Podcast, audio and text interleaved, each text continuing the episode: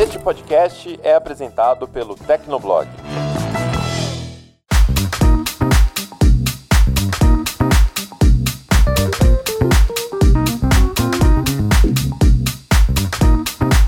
Olá, ouvinte! Seja bem-vindo! Está começando mais episódio do Tecnocast. Eu sou o Thiago Mobilon. Eu sou Paulo Riga. E eu sou a Ana Marques. 2020 foi um ano completamente atípico e antecipou a adoção de tecnologias em várias áreas. Um dos segmentos que mais sentiu essa mudança foi o de comércio online, que registrou um crescimento expressivo em volume de vendas. Hoje a gente bate um papo com Luiz Vergueiro, ele é diretor logístico da ABCom, Associação Brasileira de Comércio Eletrônico, e nos conta os desafios enfrentados pelo setor. Aguenta aí que a gente já começa.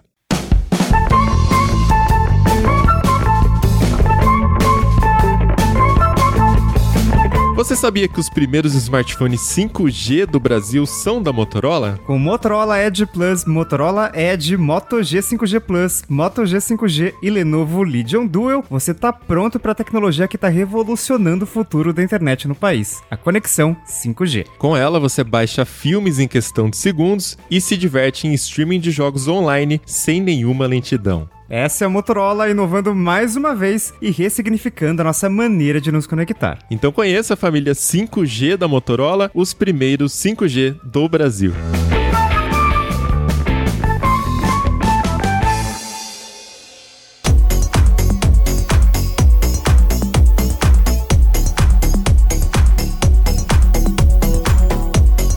Em janeiro de 2020, o Estadão publicou uma matéria que falava sobre a fatia do e-commerce com relação a, a, todas as vendas né, de varejo. E eles deram alguns números interessantes para a época, né? Por exemplo, o, a participação do e-commerce aqui no Brasil era de apenas 4 ou 5% em relação ao, ao bolo total. E é um número que era bem baixo já. Na China, na época, esse número era de 30%. No Reino Unido já era de 18% e nos Estados Unidos de 11%. E naquela matéria, a gente tinha opinião ali de dois especialistas do setor, o Carlos Coutinho, de uma consultoria chamada PwC Brasil, é, dizia que no, nos últimos quatro anos o varejo online mais do que dobrou e que nos próximos cinco anos ele deveria triplicar. E Eduardo Terra, da Sociedade Brasileira de Varejo Online, acreditava no número um pouquinho mais conservador que o varejo online ia dobrar é, nos próximos quatro anos. E e um dos desafios, né, talvez o principal apontado pelos especialistas naquela época, era a parte de logística, né? Tanto a segurança das entregas quanto a estrutura, né, o custo Brasil, que a gente já sabe como é mesmo. Mas bom, isso foi janeiro. Aí a gente corta para março, começa uma pandemia, quarentena. Não, não vou falar lockdown, porque a gente nunca teve lockdown aqui no Brasil, né? Mas as pessoas naturalmente fechou comércio, fechou shopping, saímos menos para as ruas e dá para dizer que a gente antecipou um pouquinho aí essas previsões, né, Ana? É exatamente isso, né? Com a pandemia, a gente, mesmo não havendo um lockdown, houve muito a procura de produtos para basicamente armazenar, né? Naquele início ali de março de 2020, todo mundo comprando coisa, armazenando coisa em casa, porque ninguém tinha ideia do que estava por vir, né? Aí pela frente. E nesse cenário todo, muita gente já se, em março mesmo, já parou de sair. A gente teve é, uma, um isolamento maior, né, no início lá da pandemia, por mais que depois tenha se flexibilizado. Mas nessa época, principalmente naquele início, começaram as compras online com muito mais força, né? E a gente tem um, uma, uns dados da Associação Brasileira de Comércio Eletrônico que falam que entre janeiro e agosto de 2020, o varejo eletrônico cresceu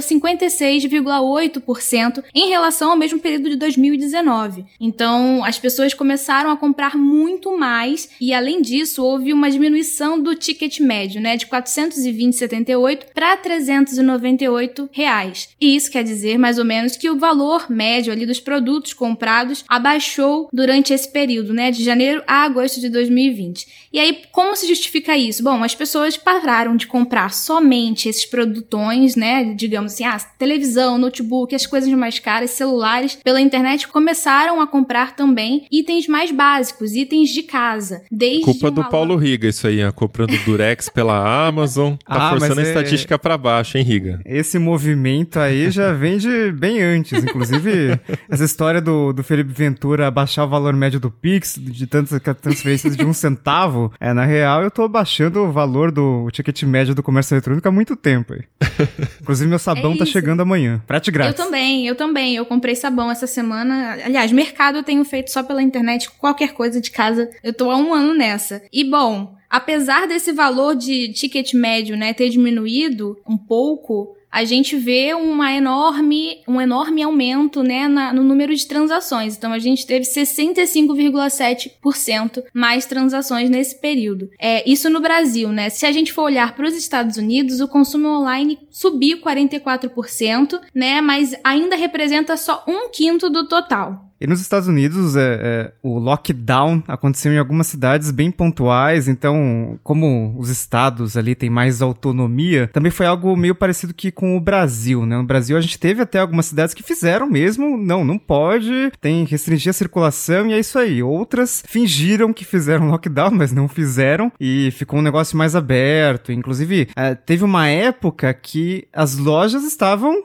fechadas, assim. E, e hoje não, né? Uma coisa. Parece que pode. É, é para fechar, mas se não fechar também não tem problema. Então tá meio que. Depois de um ano, o pessoal meio que tocou foda-se. Isso é muito triste porque tá acontecendo no pior momento, né? A gente tá vendo essa curva de casos e a curva de mortes subindo todo dia. Então é um negócio meio desesperador. Mas essa questão do ticket médio cair tem a ver com, com esse, essa questão de as pessoas estarem comprando mais coisas, né? E não só fazendo aquelas grandes compras, mas fazendo essas compras do dia a dia, tipo sabão. E também porque tem mais gente é, vendendo online, né? Então, é claro que os grandes varejistas, se a gente colocar B2W, é, Magalu, é, Via Varejo, eles já tinham um grande investimento tanto em lojas físicas quanto em loja online, já tinha uma operação forte em online, mas entraram os pequenos comerciantes. E aí entra a questão do, dos marketplaces, né? Ficou um pouco mais complexo, né? Porque a gente não tá comprando só ali do, do centro de distribuição da Magalu, mas tá comprando também de um vendedor que tem um estoque em sei lá onde, que depois que ele vende pelo Magalu e aí que a loja encaminha pro consumidor. E aí tem todo,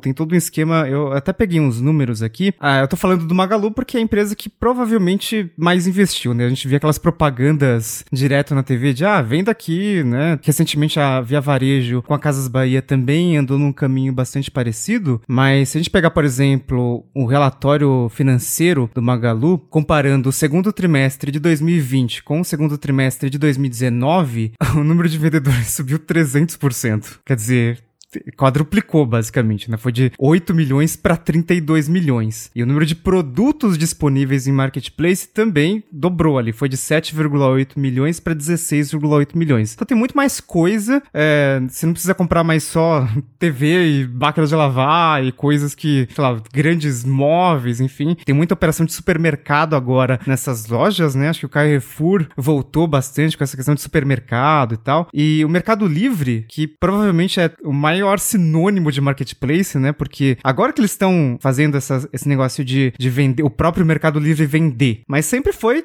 marketplace principalmente, né? E eles nadaram de braçada, então o volume de vendas, que é o GMV, ele subiu para 6,6 bilhões de dólares no quarto trimestre de 2020. Tá em dólares porque Mercado Livre é uma empresa com sede na Argentina, tem ações listadas ali na bolsa de Nova York. Isso que representa um aumento de quase 70% eh, em base anual. Então é um crescimento bastante expressivo assim, eh, não só da- das operações ali da- do, do comércio eletrônico de quem já tinha a loja física, mas também de marketplace. Então tem muito mais gente ali dependendo, claro, do comércio eletrônico para vender, porque agora é mais difícil você ter gente se arriscando em lojas físicas ali. Então é, teve esse crescimento bastante expressivo.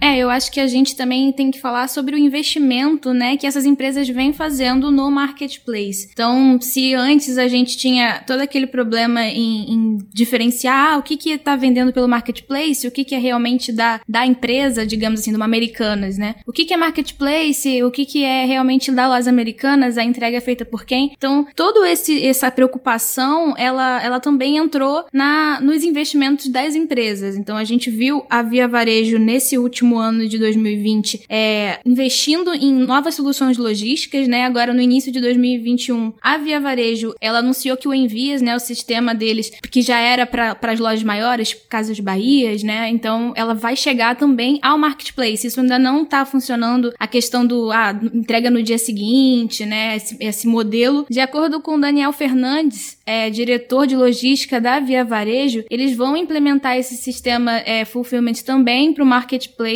a partir do Q3, né, desse ano, 2021. Então, as empresas elas estão com uma maior preocupação logística também para o marketplace, até porque as reclamações chegam para as empresas também, né, não só para os sellers, né, que os menores que estão ali vendendo no marketplace, mas chegam para as empresas que hospedam toda essa galera. Então, se você parar para pensar, muito mais gente está entrando nesse mercado agora, está entrando é, na questão da compra online, muito mais gente não, não entendia ainda como é que funcionava isso, muita gente ainda não entende como é que funciona a questão do marketplace, né, no ponto de vista do consumidor mesmo. Então, é, é uma preocupação que as empresas têm que ter para elas continuarem mantendo sua reputação no online. Porque muita gente vai ali pensando, ah, eu vou comprar porque é nas americanas, então tem aquela autoridade, né, do físico, ah, vou comprar porque é é nas Casas de Bahia, no Ponto Frio. Então tem aquela lembrança, né? Principalmente a galera que não era tão nativa digital assim. Então as empresas elas têm que começar a cuidar de como é que fica o meu nome, né? Com as lojas de marketplace nesse espaço online onde mais gente está chegando e mais gente ainda não faz essa, essa diferenciação, não consegue distinguir o que é marketplace e o que é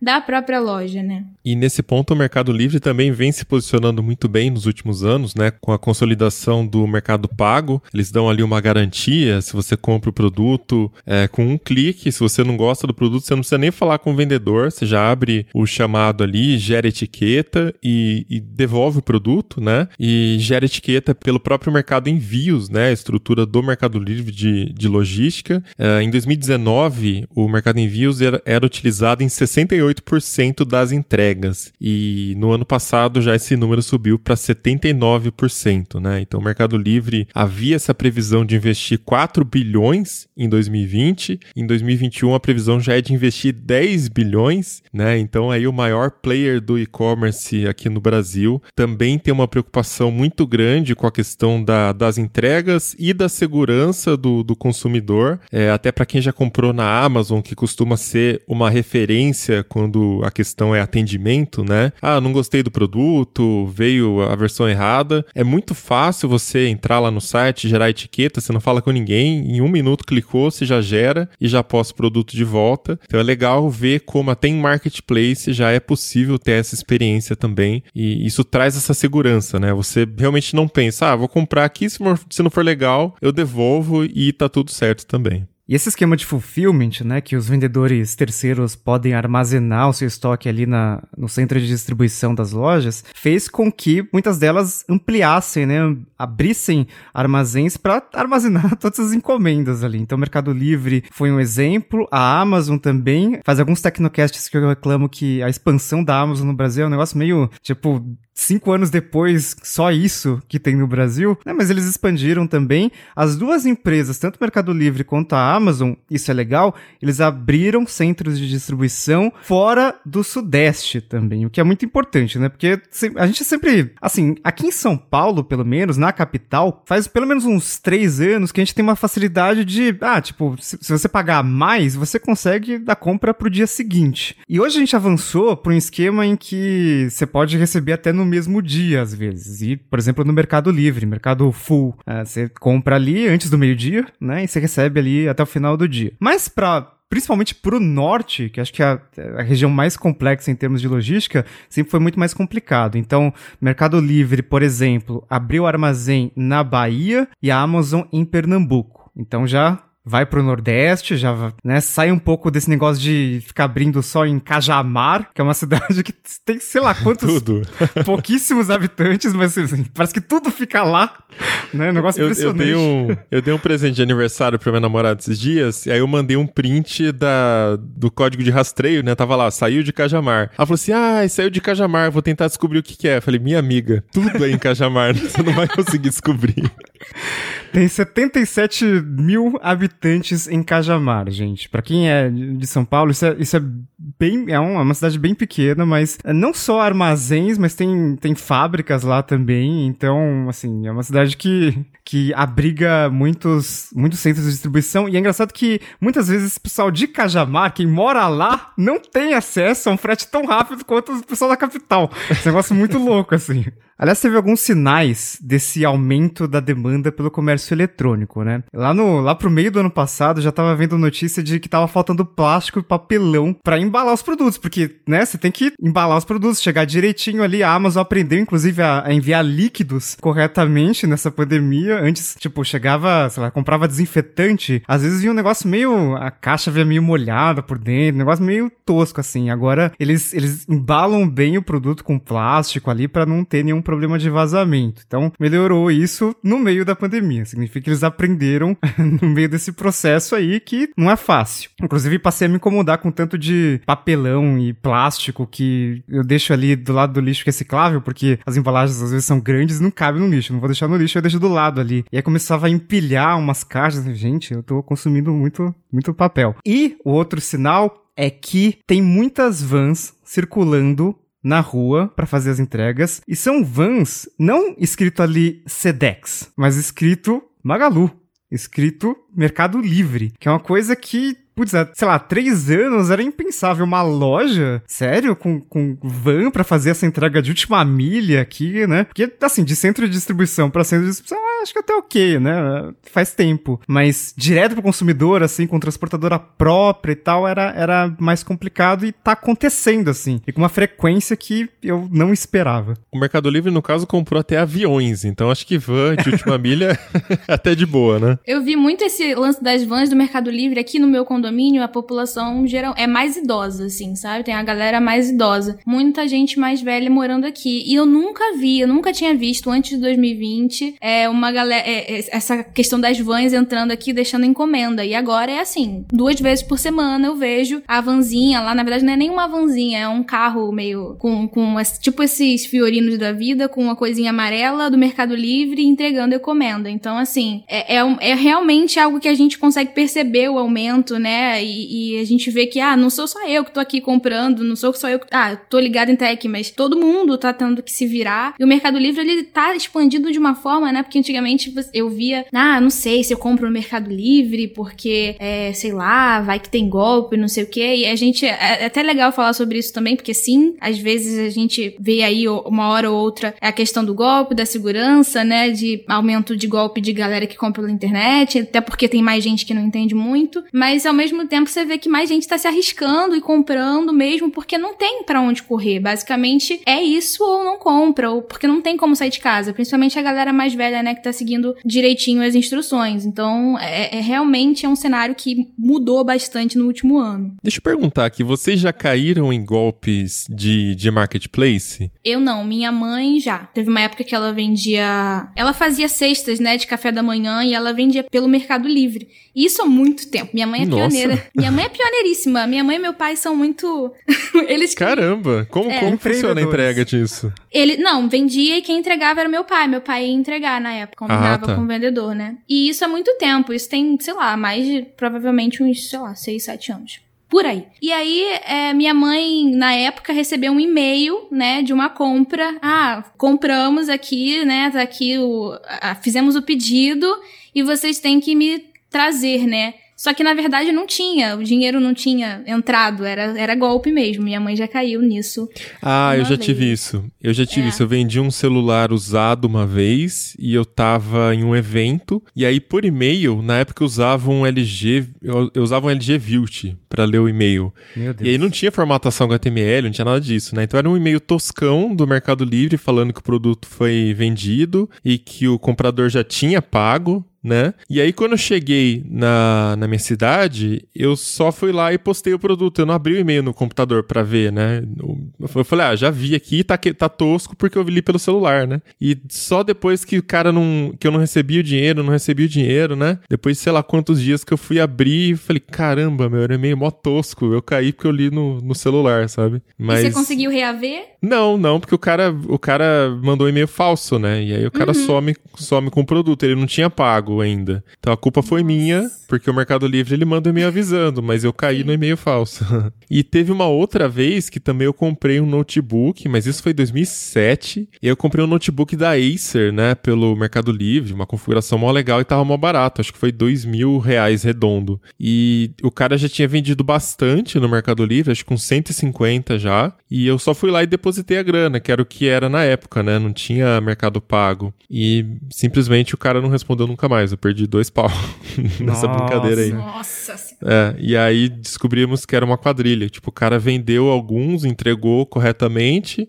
Aí ele ganhou confiança no sistema do Mercado Livre, que em 2007 era bem mais fraco, né? E pra daí dar o golpe na galera. Então faz os contas uns 150 que a galera estimou que ele vendeu por 2 mil. O cara tirou uma grana aí. É, eu não caí em nenhum golpe de marketplace porque eu não peguei essa época selvagem do Mercado Livre, né? Eu acho que o Mercado Livre ele teve três fases. Essa fase aí que vocês estão falando é a fase que a OLX está até hoje, né? Uma fase meio Sim. que, ah, tem os anúncios ali, os classificados, é um grande classificado, só que online, e aí, Exato. sei lá, você que se vira para mandar. É. Eu já peguei a segunda fase, que eu acho que é a fase do enjoei, que é um negócio muito mais simples, porque você tem ali o produto, daí a pessoa compra, ela faz o pagamento por meio de um sistema confiável de pagamentos, né? E aí você entra no site, imprime a etiqueta e manda via correios, né? Você tem a, o código ali do, dos correios de, de logística, o frete já tá pré-pago pela, pela loja, pelo Mercado Livre, pelo Enjoei e tal, envia e o produto chega. E agora o Mercado Livre tá num esquema meio... Eles, eles mudaram muito rápido isso, de depender muito menos dos correios, né? Já tiveram vários problemas quando correios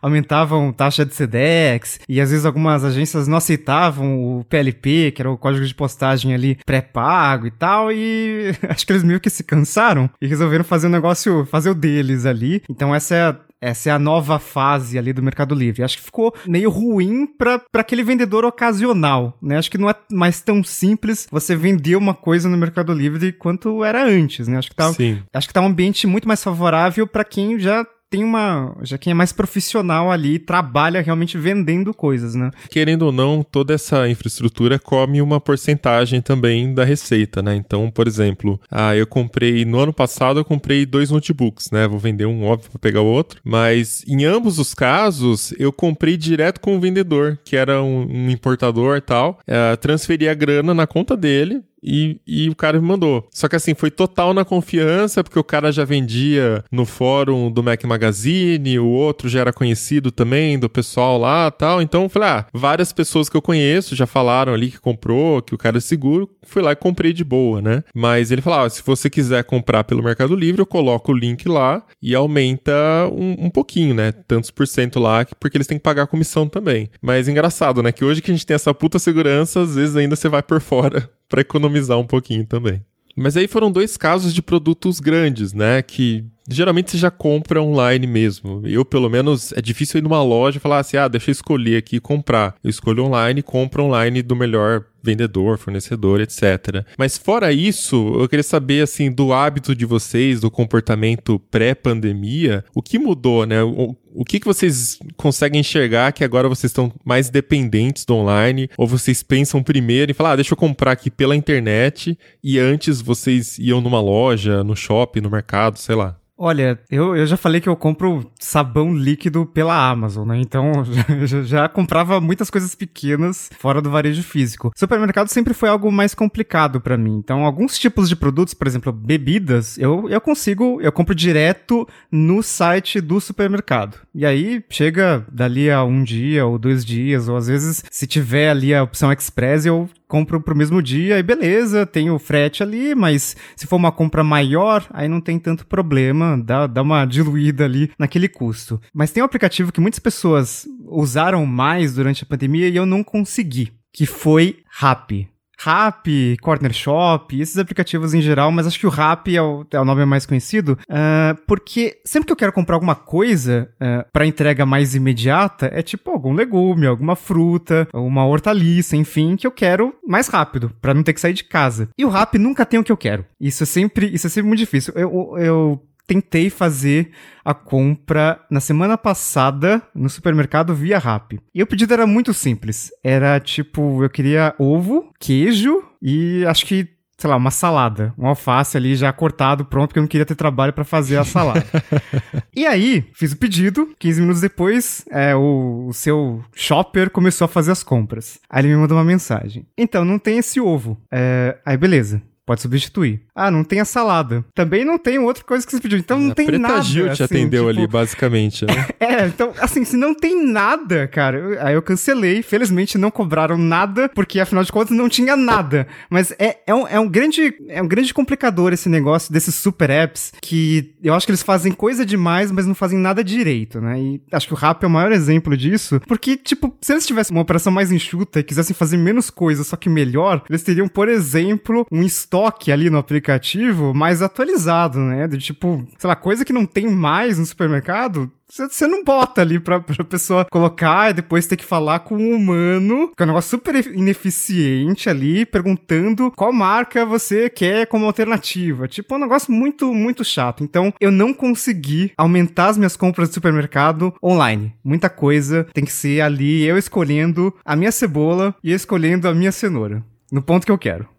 Talvez seja é. um desafio para tecnologia também, né? Assim, tem que ter talvez alguém no supermercado sempre checando os produtos e atualizando no, na base do aplicativo, mas Total. também, quem sabe, o RAP facilitar o cadastro ali, porque eu não sei como é que é feito o gerenciamento, né? Para fazer na mão isso aí deve ser difícil também. É, e eu sempre acho que eu tô pagando a mais pelo aplicativo, porque, obviamente, quando eu vou comprar legumes no hortifruti, eu compro por peso, né? Estamos no Brasil, felizmente temos uma vasta oferta de legumes, uh, e eu compro por peso. E no aplicativo, geralmente, é por unidade, porque é mais fácil de o negócio calcular ali, né? E às vezes aparece assim, ah, cenoura, uma unidade, 1,50. Porra, mas se eu comprar uma cenoura, não vai dar o peso para custar 1,50. Tá muito caro isso aqui, então não dá vontade de comprar. Assim. Eu tenho que ir no supermercado escolher minhas frutas. Eu também tenho essa experiência com o Rap, mas eu tenho comprado muita coisa de supermercado pelo iFood recentemente, principalmente quando é coisa de laticínio, padaria, né? Essas coisas assim, ah, queijo, ovo, eu consigo comprar pelo iFood muito facilmente. Assim, eu, e chega no mesmo dia, né? Porque entra ainda naquela coisa do delivery de, de mesmo dia, não chega a ser o supermercado, naquela abazinha supermercados do iFood, não. Vem como se fosse um prato que a gente pede mesmo, um lanche, alguma coisa assim. Então, padaria eu consigo fazer muito, e o que eu tenho visto é que essas padarias elas expandiram, elas viraram mercadinhos, né? Então tem muita entrega sendo feita dessa forma. E até no mesmo dia, em uma hora, duas horas, aqui tem. Aqui perto tem, tem sido bem fácil comprar. Agora, uma coisa que eu tenho comprado na pandemia que eu não achei, nunca achei que eu fosse comprar online assim facilmente, é roupa, vestuário. E eu tenho comprado, eu já precisei trocar. Eu comprei uma vez, acho que foi na Riachuelo ou foi na Renner, e eu mandei entregar e chegou, né, no mesmo dia, porque aqui perto tem uma loja e tem muitas lojas estão transformando, né, suas lojas em estoque e mandando rapidamente. Então aqui perto tem shopping e tal, e eles entregam muito rápido. E fora essa, essas lojinhas de Instagram, essas coisas assim.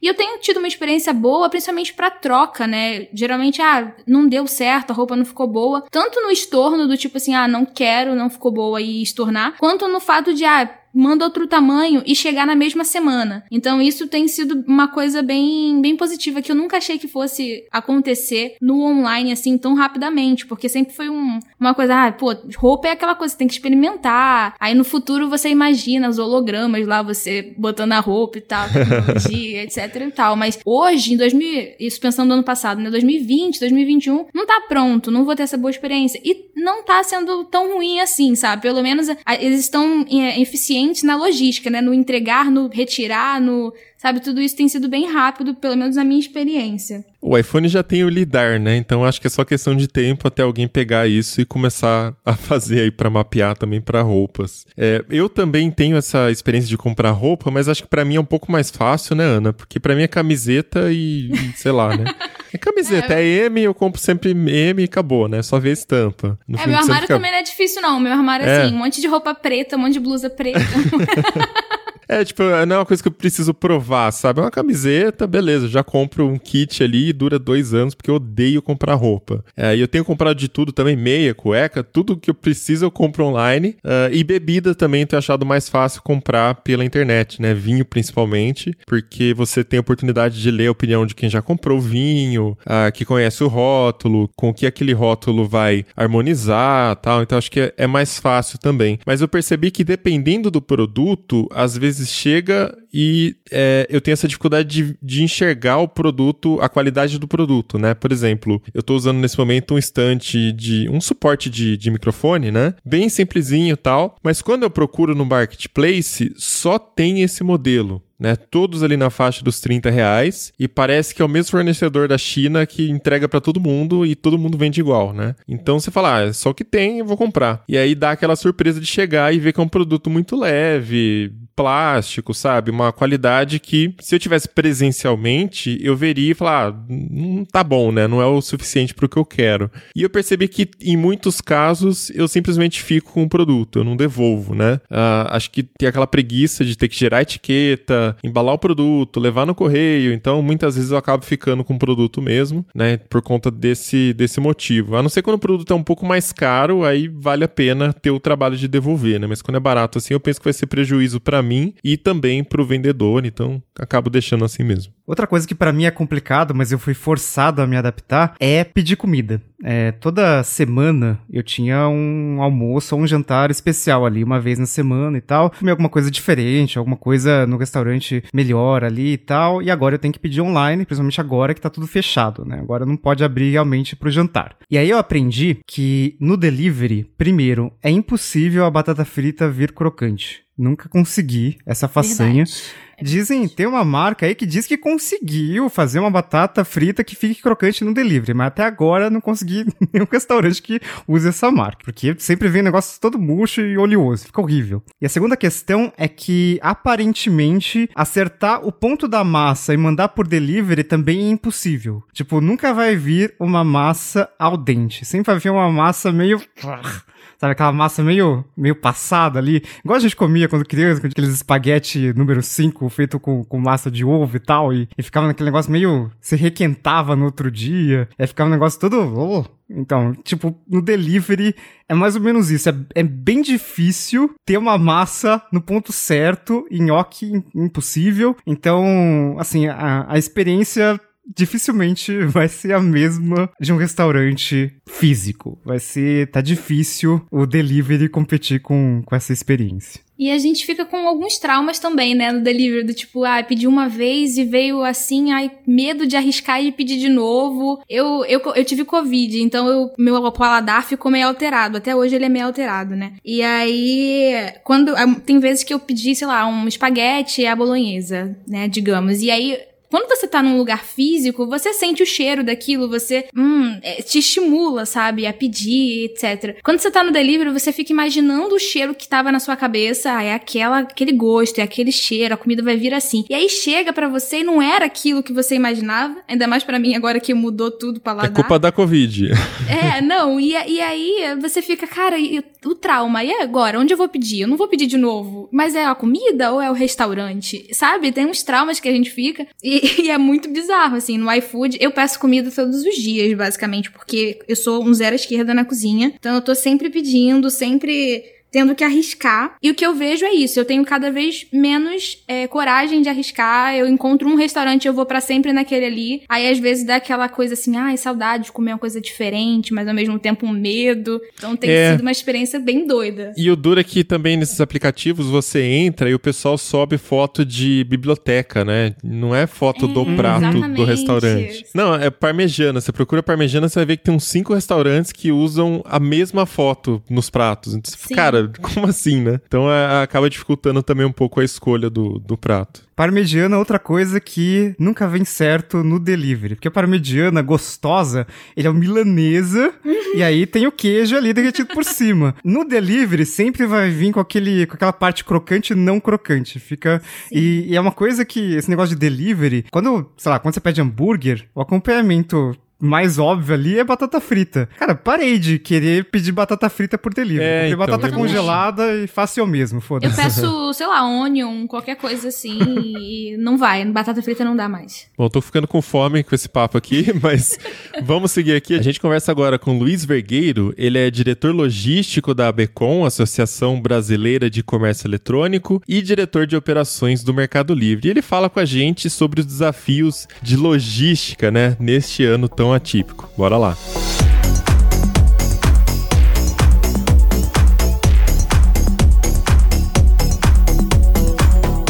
Vergueiro, tudo bem? Bem-vindo ao Tecnocast, então. Oi, Mobilon. Obrigado pelo convite aí. Oi, Ana, oi, Riga. Tudo ótimo. Queria começar falando do ano passado, né? Foi um ano bastante atípico, muita, acho que foi bem inesperado aí para o setor de logística também. E você trabalhando aí na frente da ABECOM na parte de logística, também trabalhando com operações no Mercado Livre, uh, como foi para vocês? Como você viu aí os desafios, os primeiros desafios quando começaram a falar de quarentena, de fechar as lojas, enfim, como é que foi essa reorganização logística aí? Bom, o que eu vivi, né, nesse nesse começo né, de 2020 foi, foi realmente um, um negócio muito incerto. Né? Desde o início do ano, a gente já vinha conversando um pouco né, com os países da Ásia, Sudeste Asiático, né, porque já estavam vivendo né, é, um pouco antes do Brasil né, e da América Latina né, a pandemia, a condição que isso estava gerando tanto para o e-commerce como para as questões do trabalho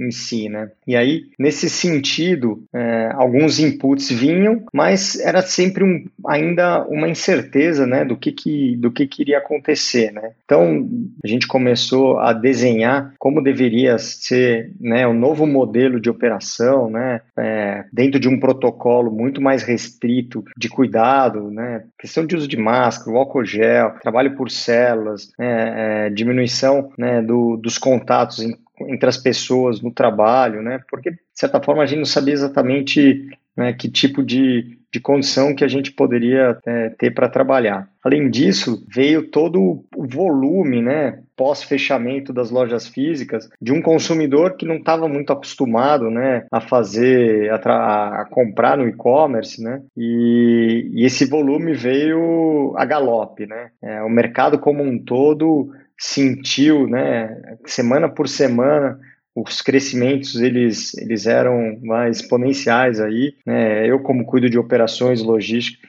muita gente trabalhando e a gente crescendo num ritmo de ampliação de capacidade, né, com hora com contratação de gente, é, hora com contratação ou ampliação de estrutura física para poder atender tanto a, o processo, né, da armazenagem dos produtos, como também do processo de entrega, né? E tudo isso com esse universo novo, né, de, um, de uma operação é, dentro de um protocolo de execução ali, com muito cuidado, com muito mais restrição que a gente tinha. Né? Então, isso passou a ser vai, o que eles chamaram de novo normal de trabalho, sempre limitando né, os contatos e, e rastreando os contatos para poder conseguir minimizar ao máximo né, os, os efeitos que a gente poderia ter é, na saúde dessas famílias e também, óbvio, né, na operação. Porque no final das contas, o e-commerce foi durante bastante tempo ali, né, enquanto as lojas físicas ficaram fechadas, como sendo a única fonte de abastecimento da casa das pessoas. E num primeiro momento foi muito para atendimento dessa questão da proteção e da saúde, mas depois virou, né, a questão do cuidado com os idosos, né, de como eu me comunico com um idoso sem ter o contato, né, depois é, como eu cuido das, dos, dos filhos em casa, como eu dou entretenimento e também toda a estrutura, né, de trabalho de home office, né. Foi bem interessante esse movimento é uma pena que todo esse crescimento do e-commerce ele veio em função né, de uma condição muito adversa, muito ruim, muito triste, é, mas essa foi, de certa forma, a consequência aí para o crescimento do, do e-commerce de maneira né, exponencial e enorme como ela veio, né? Agora, Vergueiro, é, você comentou aí do comportamento do consumidor, também das grandes lojas. A gente sabe que as gigantes do varejo já vinham investindo bastante em omnichannel, né? Parece que foi mais fácil, porque eles já tinham uma operação montada, tinha uma rede ali de lojas físicas, mas aí a gente chega no pequeno comerciante. Né? Ele não tinha uma presença muito forte no online. Queria entender uh, eh, para você, até porque você tem um cargo muito importante numa empresa que é praticamente sinônimo de marketplace há muito tempo, né? Qual que é o papel do marketplace nesse cenário aí? Já que várias outras grandes lojas aí também investiram, passaram a colocar comerciais de TV, venda na nossa loja ali. Como, como é que funcionou nesse, pro pequeno comerciante também, nesse cenário pandêmico de portas fechadas nas lojas físicas. É, sem dúvida, né? O, as estruturas né, de marketplace aí, é, tanto o Mercado Livre, que é onde eu trabalho, mas como os outros, né? Eles serviram de né, a porta de saída desse vendedor, né? Ou desse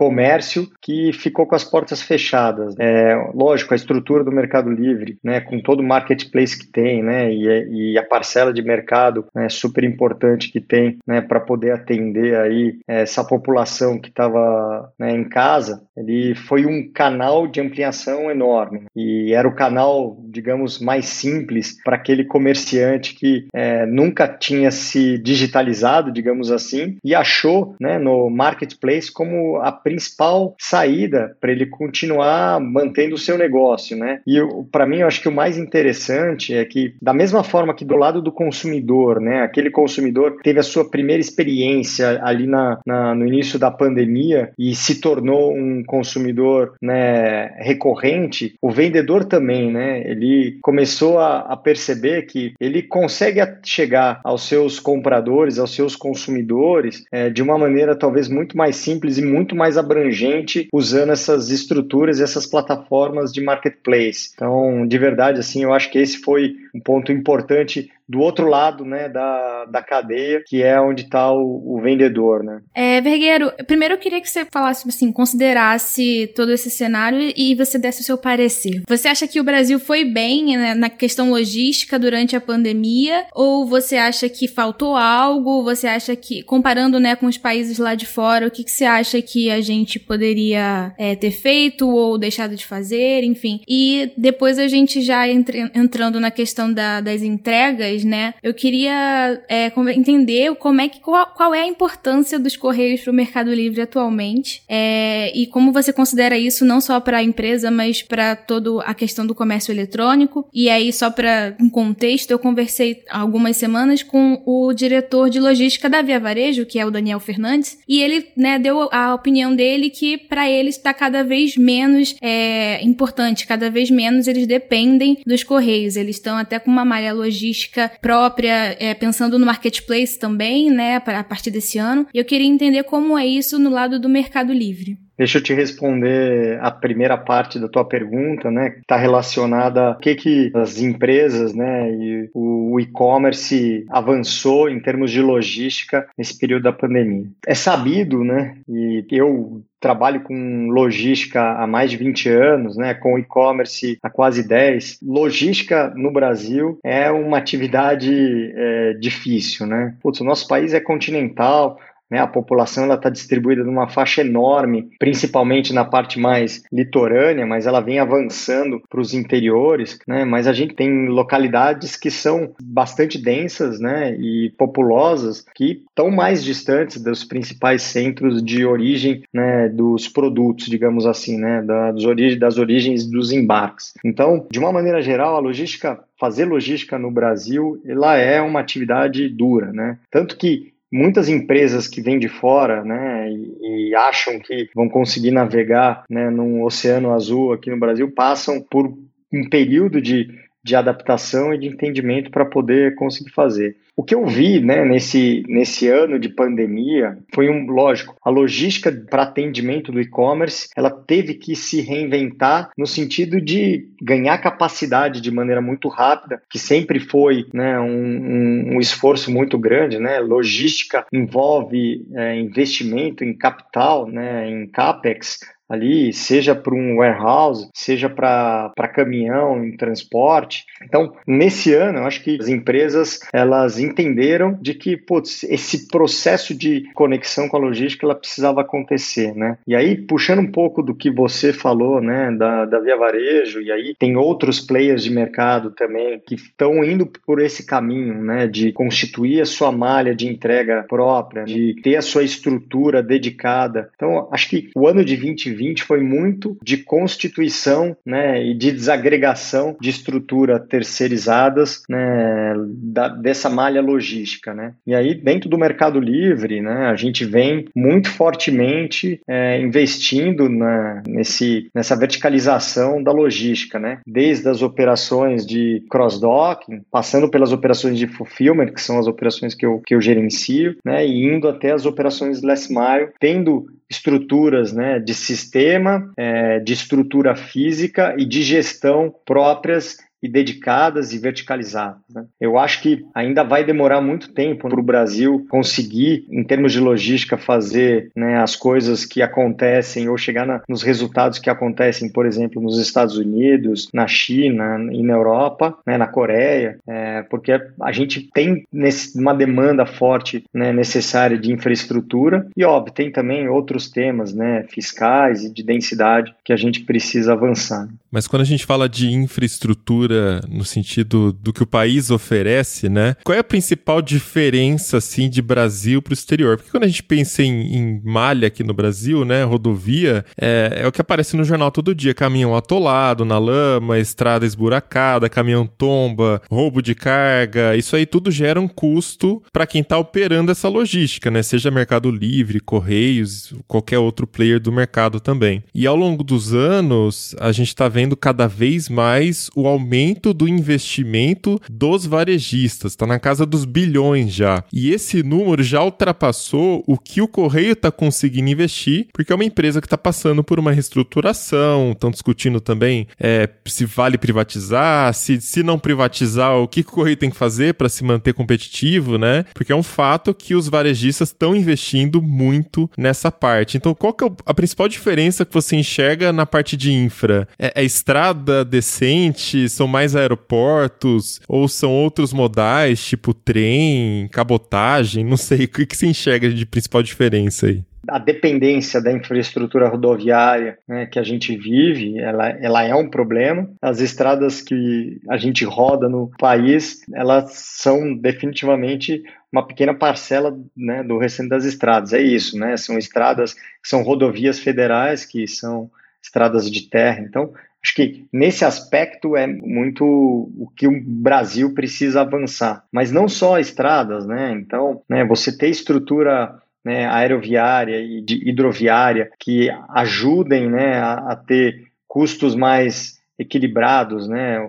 Não só você, você é claro, você precisa ter a demanda né, de produtos, você precisa ter densidade para poder justificar essas coisas. E aí eu acho que esse é um pouco do movimento né, que os varejistas estão fazendo e o Mercado Livre também, que é, pô, eu tenho densidade, né, eu tenho escala para poder chegar em uma determinada região por meus meios próprios. Então, por que não capitalizar isso? Então, esse eu acho que é um pouco do caminho né, que está todo mundo fazendo. Os Correios é a única empresa né, de, de logística que chega em 100% né, das localidades. Né? Inclusive, né, eu tive na, em Fernando de Noronha recentemente, né, é, o pessoal realmente compra muito no e-commerce e durante a pandemia comprou mais ainda. E, e eles recebem né, os seus produtos ou via Correios, agora tem também com a frequência de voos lá um pouco maior, né, Go, Log chegando, né, Azul também chegando com, com transporte transporte aéreo, então eles são os únicos que chegam em qualquer lugar. Para mim, assim, os correios não vão perder importância. Talvez o que eles percam é espaço nas regiões onde a densidade é, populacional ela é tão representativa que as empresas elas podem propriamente fazer as suas entregas, né? Então, o Mercado Livre hoje é o maior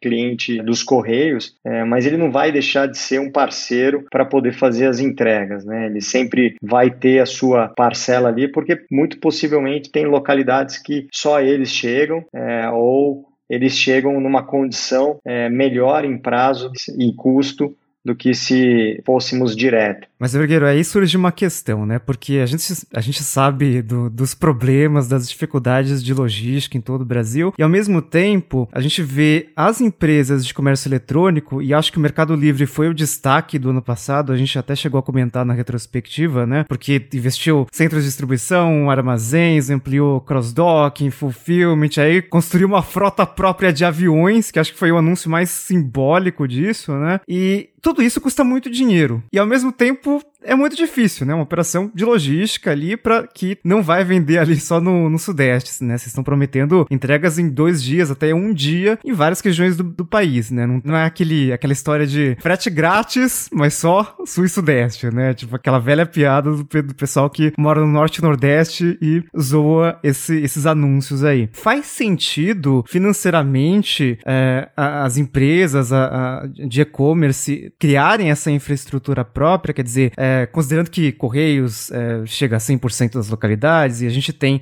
empresas privadas também, né? Azul, Gol, Latam fazendo essa operação aí de logística? Na verdade, isso é um tema de escala, né? O Mercado Livre é uma empresa muito racional, né? É, no momento em que entendeu-se que o volume que, por exemplo, a gente tem para distribuição, por exemplo, em Fortaleza, ela faz sentido para ter uma rota dedicada, né, de abastecimento, né, daquela localidade em avião, putz, a gente foi lá e constituiu um contrato né, de atendimento dessa, dessa região por, por meio aéreo, né? E aí quando você faz isso, você muda de patamar a qualidade de atendimento da região, né? A conta, ela, ela tem que fechar, né? Ela tem que fazer sentido, né? De maneira financeira, né? Não tem, não tem muito para onde correr, mas o principal é o quanto que você consegue trazer né, no, no, durante a vida desse comprador, que ele passa a ser um comprador né, mais frequente, porque ele tem uma qualidade de, no atendimento melhor, né, ele tem uma experiência muito melhor. Putz, esse cara se fideliza à tua marca, ao teu produto, né, à tua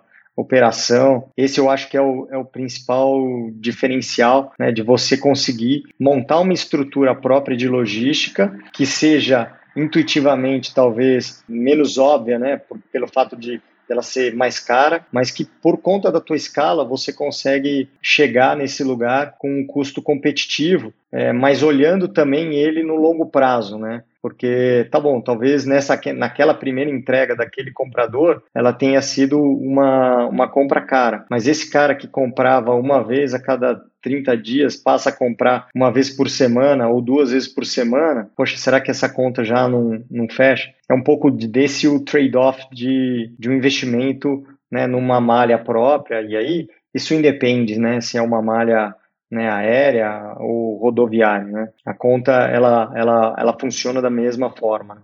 E assim, o Mercado Livre tem um ponto bacana que conecta muito com o propósito nosso, que é democratizar o comércio né, e o acesso aos meios financeiros. Né? Então, putz, a gente, como operação de logística, a gente quer democratizar a logística. Essa piadinha da, da do frete grátis né, para sul-sudeste, ela não é fair né, para a sociedade. Né? Entregar em, em sete dias em Recife não é fair. Né? Então, é, foi por isso que fomos com o fulfillment para a Bahia. Né? Hoje Recife ele, ele, é atendido da Bahia em, no próximo dia, né? em um dia. Né? Salvador é, ele é atendido no dia seguinte. Então essa mudança de paradigma traz no final das contas né, um nível de experiência excepcional e você democratiza e, e dá o acesso né, aos, às mesmas condições para pessoas que teoricamente não teriam essa mesma condição, né? Eu tenho um número aqui, Vergueiro, que no começo de 2020, o e-commerce, a parcela que ele representava né, na, em todo o varejo brasileiro, era de apenas 4 ou 5%, enquanto que nos Estados Unidos já representava 11% e China 30%. Então, China muito mais avançada né, na digitalização aí. E aí, nessa matéria, tinha um comentário do Eduardo Terra, presidente da Sociedade Brasileira de Varejo Online, onde ele acreditava que esse número poderia dobrar em quatro anos, e também o Carlos Coutinho, da consultoria PwC Brasil, acreditava que o número poderia triplicar em cinco anos. Né? Então, assim, é, os principais pontos que eles falavam é que algumas categorias ainda não tinham se preparado muito bem para o online, tipo supermercado, farmácia, é, até revenda de materiais de construção. Então esse pessoal ainda estava correndo atrás, mas eles destacavam muito os desafios da logística e com a segurança das entregas. Então é exatamente o tema que a gente está falando aqui até agora, né? Uh, só que a gente está vendo nos últimos anos Primeiro, pandemia mudou completamente,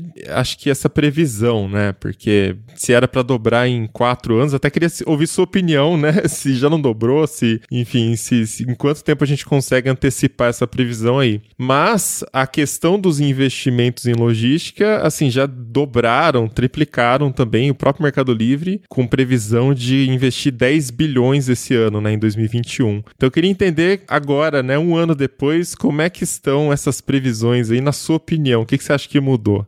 É, definitivamente, quando saíram né, essas falas, muito provavelmente ninguém previa né, a, a, condição que a gente viveu no ano passado. Né? E aí, putz, eu estou há 10 anos no e-commerce e, e uma das coisas que eu vivi foi o, a história da Black Friday. Né? A Black Friday era o nosso momento de atrair aquele comprador, né, que tinha um medo, né, de, de colocar o cartão de crédito no site, né, de que tinha receio se se o produto ia chegar e sempre tinha, né, talvez dentro dessa população toda, né, que comprava na Black Friday ou que as mesmo com uma promoção com preço melhor ele ele não tinha. A pandemia ela se tornou uma Black Friday é, ininterrupta, né? Então, exato, é, porque é, é, quando passava uma semana, a gente falava, não, acho que a gente chegou no patamar. No, na semana seguinte, vinha 30% de crescimento. Aí, na outra semana, vinha mais 20%. Aí fala, não, agora acho que estabiliza. Não, vem mais 15%. E é Black então, Friday que já é mais forte do que o próprio Natal aqui no Brasil, né? Exatamente. Então, definitivamente, assim, é, a gente não, não esperava viver isso. É fato que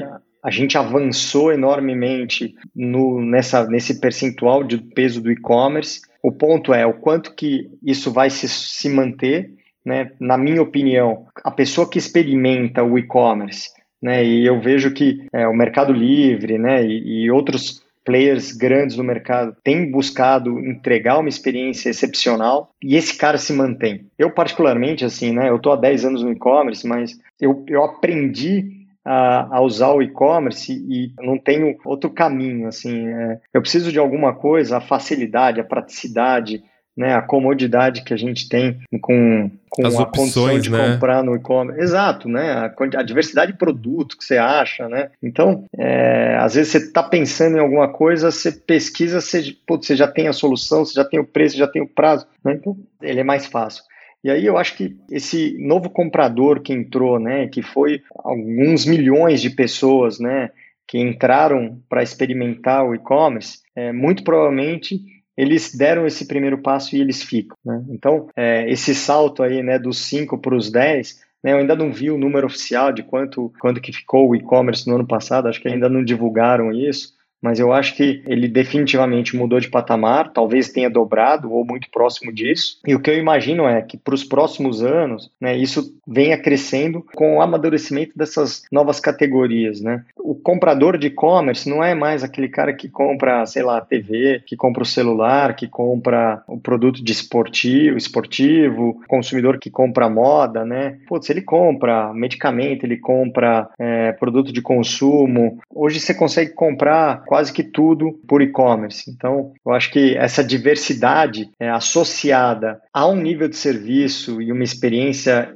excelente vai manter né, esse, esse consumidor na condição né, de comprador recorrente, né? E até é engraçado, né, a gente pensar que é, os grupos de shopping center, eles têm buscado se conectar muito mais com esse, esse modelo de, de operação digital, né, de omnichannel, onde né, a loja de shopping ela passa a ser mais do que um momento de, de contato com o produto também, mas como um ponto de abastecimento do, dos consumidores, né, é, dos compradores online. Então, eu acho que a gente tem um caminho muito grande, né? Eu brinco eu, na, nas palestras que eu dou, nas apresentações que eu faço, né? Que, ah, lógico, a gente está muito distante ainda, né? Do que é a China, né? Quando você pega a densidade populacional da China, né? É um país também continental como o Brasil, é, mas a densidade de populacional está muito no, na faixa litorânea, né? Então, você tem é, uma parcela enorme da população que ocupa é, uma área menor né, do território, que é um pouco diferente, diferente do Brasil. E densidade facilita muito né, o, a logística. Então, eu acho que definitivamente a logística é a próxima fronteira, né? apesar de que tem algumas questões ainda com, com pagamentos né, e, e segurança que envolve né, a decisão de compra, mas chegar rápido na casa do consumidor, né, oferecer essa experiência é o diferencial. Então, é, é isso que todos nós estamos buscando, os profissionais de logística de e-commerce. Vergueiro, você acha que. É, eu vou, vou botar dois cenários aqui para você. A gente, antes da pandemia, tínhamos aquelas lojas é, como Casas Bahia, Ponto Frio, que são as lojas que já eram físicas consolidadas e elas já estavam no processo ali de transação, indo pro digital, que obviamente foi muito acelerado pela pandemia, mas elas já tinham suas lojas físicas e nesse momento de, de lockdown, né, que não foi necessariamente um lockdown mesmo, mas de isolamento, de restrições, essa, essas lojas físicas físicas se transformaram em centros de distribuição. E por outro lado, a gente tinha as plataformas como o Mercado Livre, que já eram online completamente e tinham centros de distribuição é, voltados né, para essas entregas mais rápidas e tal. Você acha que existe vantagem de algum lado, por exemplo, as marcas que já tinham essas lojas físicas abertas e elas transformaram em CD? Você acha que elas tinham uma vantagem no sentido de, ah, de repente essa loja já está posicionada mais para o interior, ou mais perto do consumidor e aí elas chegavam mais rápido agora? Ou você, você acha que não, que as plataformas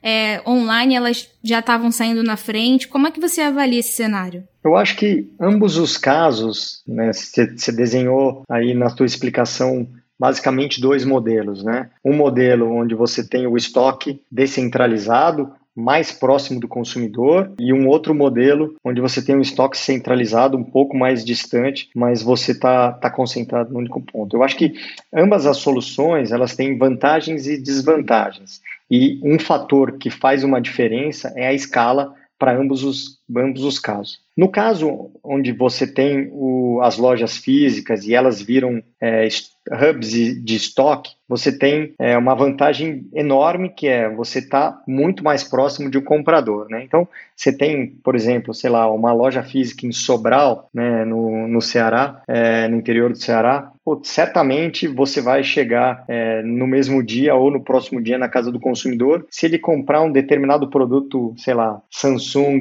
Galaxy, eu não, eu não sei direito quais são os modelos, mas um, um, um produto que seja um produto né, classe A em termos de volume de venda. Mas se você precisar comprar um produto do long tail, né, que são aqueles produtos que têm uma, um giro muito mais baixo, é, certamente esse produto ele vai ter que sair de um estoque centralizado, ou muito provavelmente você não vai ter ele na loja. E se você tiver produtos, por exemplo, que tem é, validade, é, você vai ter esse produto espalhado em, em, diversas lojas e eventualmente você pode ter, se você não tiver um controle muito grande né, né de estoque e venda, você pode ter prejuízo com, com o produto vencendo. Essas são uma, as suas vantagens e suas desvantagens desse cenário. Óbvio que quanto mais rápido você conectar é, o seu central que tem uma variedade muito maior de produto com a ponta, mais chance você tem de oferecer uma melhor experiência para o comprador. Do outro lado, nesse segundo desenho, que é um desenho que se aproxima mais do que o Mercado Livre está fazendo hoje, você ter CDs grandes onde você centraliza um portfólio enorme de produtos e você vai chegar um comprador lá em Sobral num prazo maior do que você chegaria se tivesse uma loja física ali. Por outro lado, você consegue chegar é, com uma diversidade muito maior de produto. E o que o Mercado Livre faz especificamente é conectar essas duas pontas, né? a operação de last mile que fica ali em Sobral, com o fulfillment, por exemplo, que está localizado em Louveira, é, de uma maneira muito rápida, que pode ser por um transporte aéreo ou, eventualmente, por um transporte rodoviário dedicado. Esse é um pouco dessa diferença de modelos. É, ambas têm prós e contras, né? É, toda a parte de real estate, né? Um, um, CD ele, ele tem um custo fixo é, proporcional mais barato do que um custo fixo de uma loja física, porque certamente ela vai estar num ponto onde o aluguel é mais caro. Então, acho que tem, tem um pouco desse viés aí nesses dois modelos que você desenhou. Eu queria pontuar o, a questão do, dos pagamentos, Vergueiro, já que você citou ali por cima. É, no meio dessa pandemia, a gente também teve Pix, né, que acho que foi lançado em tempo recorde pelo Banco Central e várias fintechs adotando isso também. É, queria entender, assim, vendo de fora com a minha visão de fora, entendo que o Pix é, um, é, algo mais inclusivo, né? Ele não depende de, de uma empresa oferecer crédito ali para a pessoa, e também me parece algo mais eficiente do que, por exemplo, o débito online, que eu acho que é uma coisa que nunca foi adotada aí em larga escala no varejo online. Queria entender que, que isso muda, por exemplo, para o Mercado Livre? Vocês pretendem adotar? Como é que funciona o Pix no varejo nesse cenário aí que teve uma adoção bastante rápida do Pix? Acho que as pessoas entenderam o que, que é isso e como funciona, né? Eu não sei se você é o usuário né, adepto do, do Pix, mas eu já incorporei o Pix na, na minha vida, né? Ele, ele vira até um motivo de negociação ali, porque o crédito ele é imediato nos finais de semana, né, a qualquer hora. Quando a gente fala de logística, ele tem um papel extremamente importante, né? É, uma parcela grande da população ainda paga por boleto. E o boleto ele tem um processo né, de, de compensação demorado, é, que ele acontece por batelada e que de certa forma, esse processamento de boleto ele te gera uma, uma que a gente chama de serrote, né, nas curvas de, de volume. Os boletos, por exemplo, que são pagados nos finais de semana, eles são compensados na madrugada da segunda-feira e eles têm é, um impacto num volume né, de, de pedidos ali a serem processados na terça-feira. Então, com a possibilidade de você fazer o pagamento, por exemplo, de um boleto a Pix, pode ser esse, esse processamento ele fica imediato ou você substitui o pagamento do cartão de crédito com o Pix, ele fica né, também é, de imediato, como é a, a, grande maioria ali, né, eliminando é, os processos de, de controle de, de fraude ou, ou, qualquer outro tipo de, de cheque que precisa ser feito intermediário. Então, é, eu particularmente eu vejo o Pix como uma solução excepcional. É, Para mim, acho que foi uma das maiores iniciativas aí né, que aconteceu no mercado financeiro é, vai, mais recentemente, ou quando eu, eu, eu, de certa forma acompanho um pouco mais. E dentro de mercado pago, né, que é a nossa vertical, né, a nossa BU que toca toda essa parte de fintech, putz, o Pix ele é um, um processo que vem vem sendo muito bem estruturado e se desenvolvendo bastante para poder atender a N variáveis que você pode ter no seu dia a dia né, de uso para poder facilitar a tua vida. Então é isso, vamos chegando ao final de mais episódio do Tecnocast. E aí, conta pra gente como ficaram seus hábitos durante a pandemia, né, com relação a compras online. O que, que mudou, o que, que vocês passaram a comprar online e conta também se vocês devem ou não voltar a comprar nas lojas, né? A minha mãe, inclusive, essa semana criou uma conta no Mercado Livre para comprar uma xícara.